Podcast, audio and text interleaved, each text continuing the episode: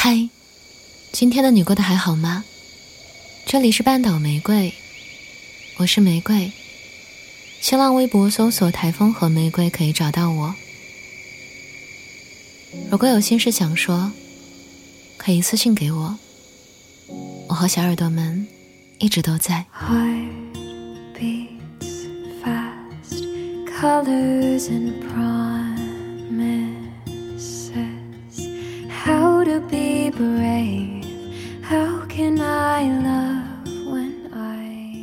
睡前突然想到一件事儿，好像有能力维持长期恋爱和有能力不断换约会对象，都很让人羡慕。中秋节的时候和小姐妹出去喝酒，聊到最近在约会的各种男人，有名牌大学毕业的，有职场高管，也有那种平平无奇但还挺帅的小奶狗。或者是个性古怪的男神级别的天才，因为是自由职业，所以他把不断和人见面当成了一项不可或缺的社交，完全不会觉得累。听他讲的时候，我们都从中得到了极大的乐趣。我的乐趣在于人类的本质就是喜欢围观别人的生活，好像借此也丰富了自己的人生。同时，这些故事也给我提供了非常多的文章素材。而他的乐趣在于，处于一个很想结婚的年纪，见的人越多，越能清楚地了解自己想要的类型，同时也是不断增加自我肯定的过程，可以快速走出渣男前任的阴影。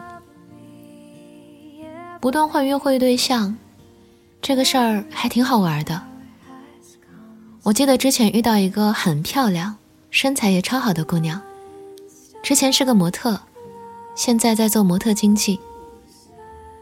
说起自己的焦虑，她说这行是吃青春饭的，对未来有点迷茫，不想自己奋斗，但也不想找个人安定下来，因为婚姻还是挺无趣的，而且风险也挺大。暂且不说这种想法是否正确。我们一群人在聊天的时候，有另外一个朋友非常一针见血地指出：“那你不用焦虑啊，你只要保持自己的魅力，随时都能找到下一个，不就解决问题了吗？”随时都能找到下一个，听起来非常的酷。这几年，我们经常听到女孩子在一块聊天的时候说：“不要在一根绳上吊死，我们应该学学渣男。”摆脱沉迷，到处试试。我们也会经常聚在一起，羡慕那些身边从来不缺追求对象的人。他们被宠爱，收礼物，赶场一样被不同的男孩陪伴着。但每次身边出现爱情长跑成功的故事，所有人的反应又是两个字：羡慕。包括那些魅力十足、不缺对象的女孩。互相渴望对方的生活，大概也是人类的本质吧。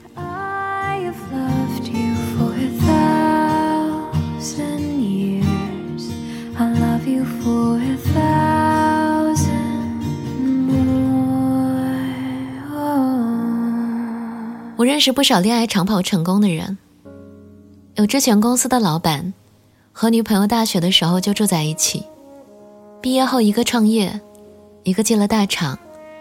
在最合适的年纪结婚，双方事业都搞得很好，互相扶持，现在已经生了宝宝。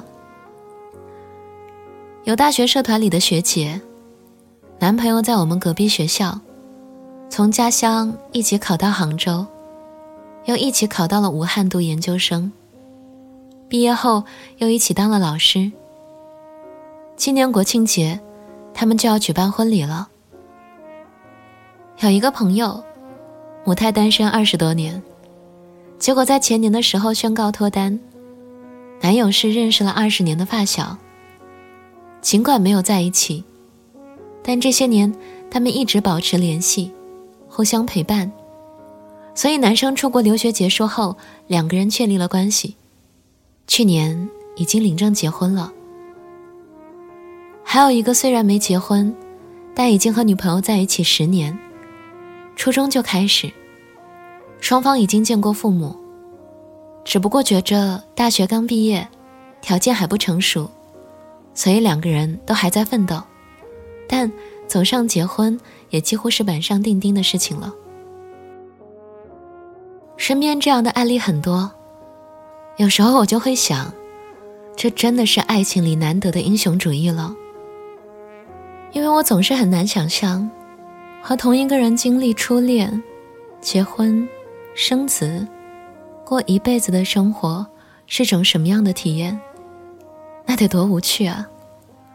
人总会相看两厌的。我过往的感情故事里。大多数都没有超过一年，最短的只有一个月。好像每一次到了一年的时间节点时，就命中注定会发生点什么让人不愉快的事儿，让人下头的事儿，让人不快乐的瞬间，或者是外部的干扰，让人觉得换个人，也许会更好吧。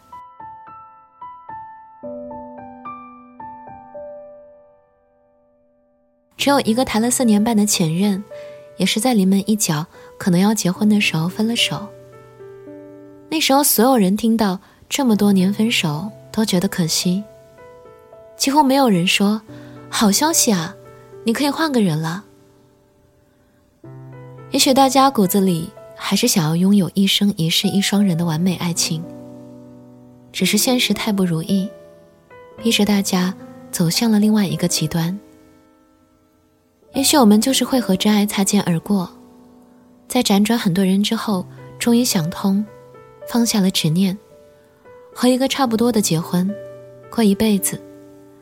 也许我们也能遵从本心，就是不安定下来，要么一个人过，要么和不同的人过。我想起前几天和表姐聊天，说我现阶段真的一点都没有想要结婚的意思。我想不通，人结婚到底是为了什么？也许是没有遇到特别特别特别爱的人吧。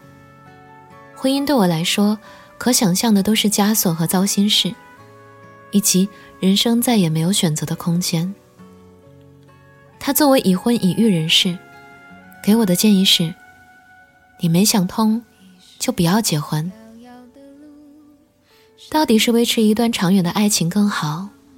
还是永远有选择更好呢？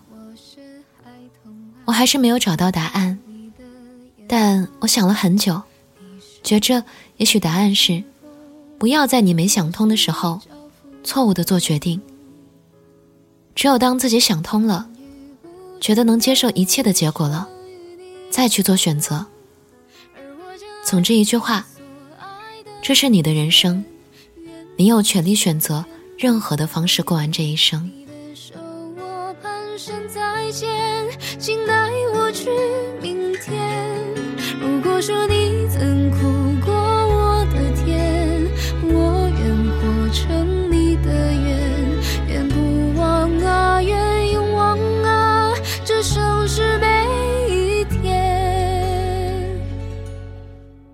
这里是半岛玫瑰，我是玫瑰，微信公众号搜索 FM 三零三九九六。半岛玫瑰可以找到我。文章来自阿司匹林博物馆。晚安，亲爱的小耳朵。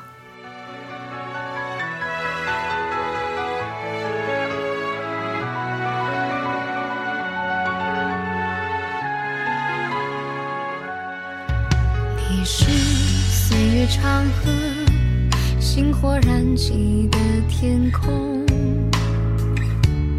我是仰望着，就把你唱成歌。你是我之所来，也是我心之所归。世间所有路。